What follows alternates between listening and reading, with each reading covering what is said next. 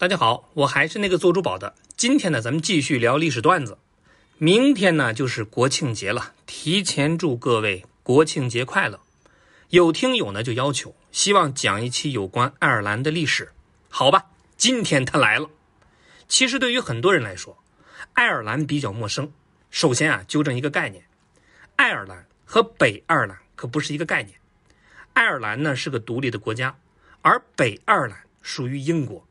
所以，英国的全称叫大不列颠和北爱尔兰联合王国。也正是因为这个，爱尔兰呢有一支爱尔兰共和军，就是打着统一爱尔兰的旗号，经常制造暴力事件。但就是因为过于暴力，被很多国家列为恐怖组织。当然，爱尔兰还有令人热血沸腾的大河之舞，著名的诗人叶芝。不过，也有著名的爱尔兰大饥荒，俗称叫马铃薯饥荒。从1845年到1850年，在将近五年的大饥荒里，爱尔兰有近百万人失去生命，约占全部人口的四分之一。动乱和饥荒好像就是爱尔兰悲情标签的写照，所以爱尔兰在欧洲舞台上啊，可以说是默默无闻，经济上更是长期处于贫困落后状态，甚至到了二十世纪七十年代。爱尔兰呢，还是以农牧业为主的不发达国家，也被称为欧洲乞丐或者是欧洲农村。不过，爱尔兰呢，也因为自然环境保持的比较好，也被称为翡翠岛国。到了二十世纪九十年代，它起飞了，GDP 年增长率超过百分之七，一跃成为欧盟人均 GDP 很靠前的国家。那这个崛起的凯尔特之虎是怎么从丑小鸭变成白天鹅的呢？爱尔兰人呢是古老的凯尔特人的后裔，作为西欧最古老的民族之一，凯尔特人、日耳曼人、斯拉夫人被罗马人并称为欧洲的三大蛮族。公元前三百年，也就是咱们的春秋战国时期，第一批居民凯尔特人在使用先进武器击败了诸多敌人之后，占领了现在的法国以及比利时等地。之后是横渡英吉利海峡，在大不列颠和爱尔兰岛上繁衍生息。他们呢给这片土地取了个名字叫 Arrow，用的呢是他们的守护女神的名字。他们说一种叫做加格拉尔的语言，也就是我们称之为的爱尔兰语的语言。到了公元四十三年，也就是我们的东汉刘秀在位的时期，来自意大利的罗马人开始对外征战，凯尔特人是节节败退。从欧洲大陆就退守到了不列颠岛上，没想到罗马人呢竟然直接杀过英吉利海峡。最后不得已，凯尔特人向北就抵达了岛屿的最北边，同时呢有一批向西就迁到了爱尔兰岛上。到了公元五世纪，也就是中国的五胡乱华时期，一位叫做圣帕特里克的老人手拿三叶草就来到了爱尔兰，四处给人们讲授天主教的神庙。爱尔兰人很快就接受了，并且呢传承了千年，所以提到爱尔兰，宗教的话题总会被提的最多，因为爱尔兰曾经是欧洲宗教的文化中心，而因为宗教引发的战争，很大程度上就决定了两个爱尔兰历史的走向。等罗马帝国因为内外交困，不得不撤出不列颠岛以后。曾经由罗马人占领的不列颠岛中部和南部地区就出现了权力真空，然后北欧的盎格鲁撒克逊人已经发展壮大，他们是一路向南就打到了不列颠岛，最终占领了这座岛的南部地区，建立了英格兰政权。这就是英国最早的雏形。但是一个南部肯定不能让他们满足啊，于是就继续对外扩张。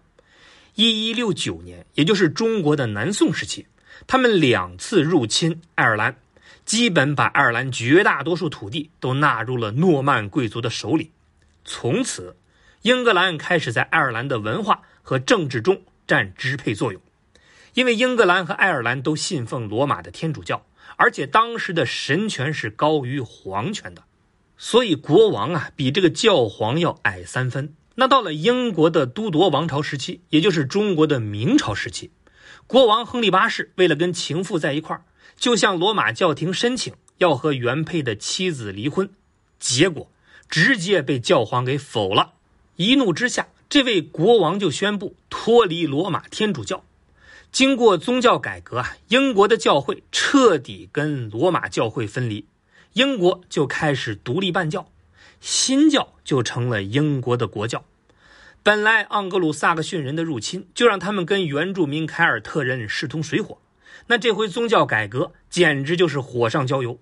因为在爱尔兰人看来，英国只是受教皇委派的领主，教皇才是爱尔兰真正的最高领袖。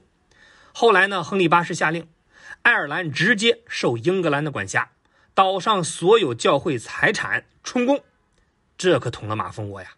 爱尔兰就开始持续不断的叛乱。那为了镇压叛乱，亨利八世和他的儿子爱德华六世开始由英格兰向爱尔兰大量的移民。这中间，爱尔兰就爆发了三次波及全岛的大型起义和十几次小型起义，直到一六零九年，也就是明朝的万历年间，英格兰才宣布爱尔兰完全纳入自己统治。虽然表面上统一了，但这还是因为宗教信仰的差异，民间暗流涌动。正是因为爱尔兰的天主教群众没办法撼动英格兰新教的统治，于是呢，就悄悄地成立了一个组织，叫联合爱尔兰人会。因为受到了美国独立战争和法国大革命的影响，这个组织就主张结束英国君主对爱尔兰的统治，建立一个独立的爱尔兰共和国。到了1801年，这一年呢，中国新上位的嘉庆皇帝是刚刚处死贪官和珅。那通过英爱联合法案，两个王国正式合并，改名字叫大不列颠与爱尔兰联合王国。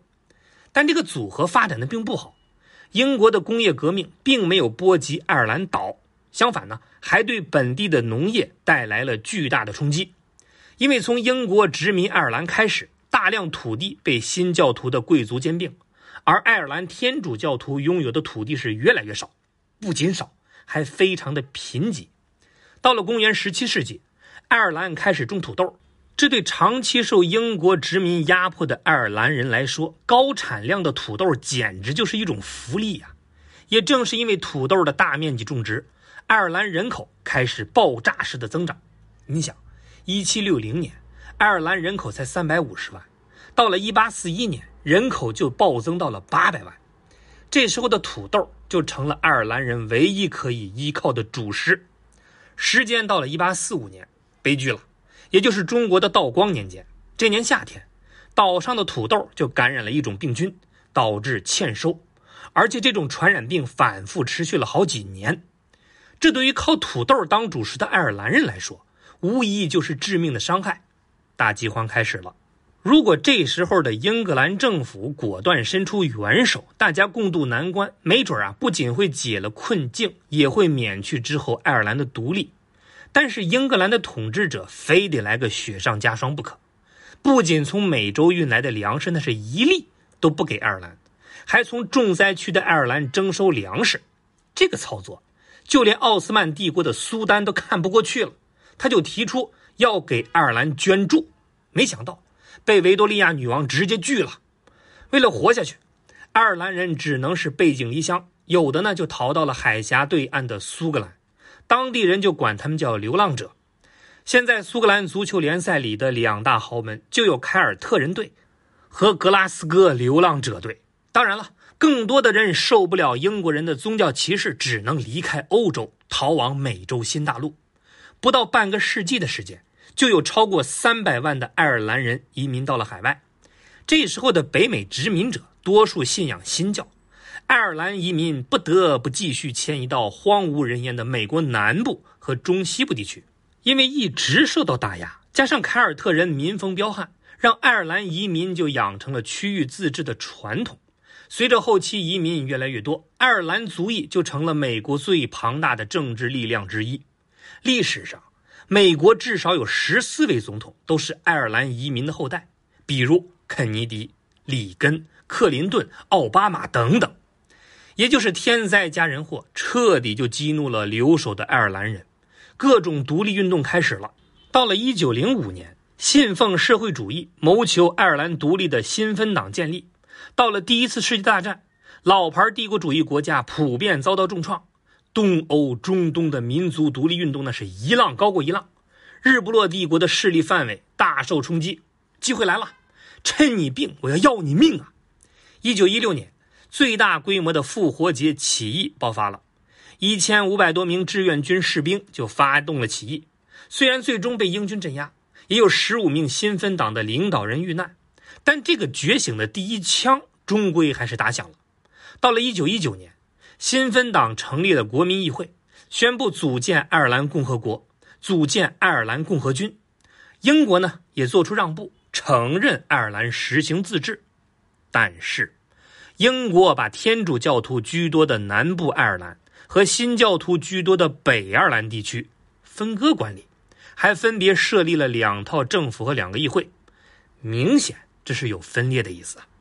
之后三年时间，爱尔兰人在全国是不断的发动游击战，终归第一次世界大战结束之后，大英帝国再也没有能力镇压这些独立运动。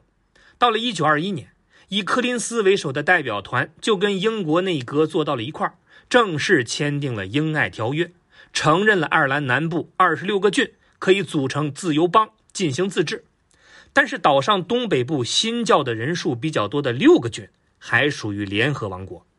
这种人为划分的南北分治不可能带来永久和平。没过两年时间，谈判代表柯林斯就被反对条约派暗杀。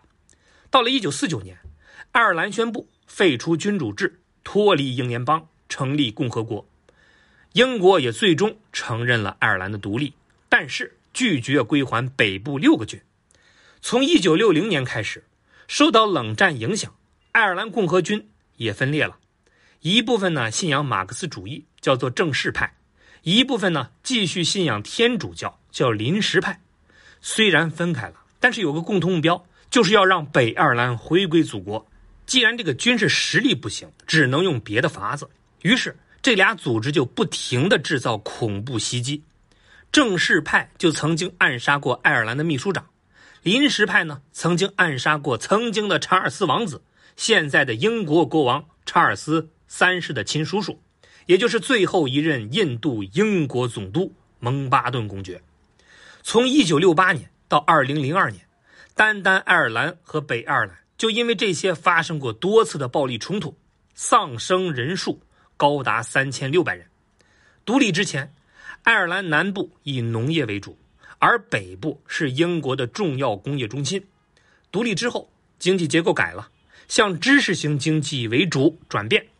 因为低廉的税收制度，大量的高科技公司把欧洲分部或者是制造中心就放到了爱尔兰，比如苹果、微软、谷歌、脸书等等，信息技术、生物制造、互联网等等全包括。到二零一七年。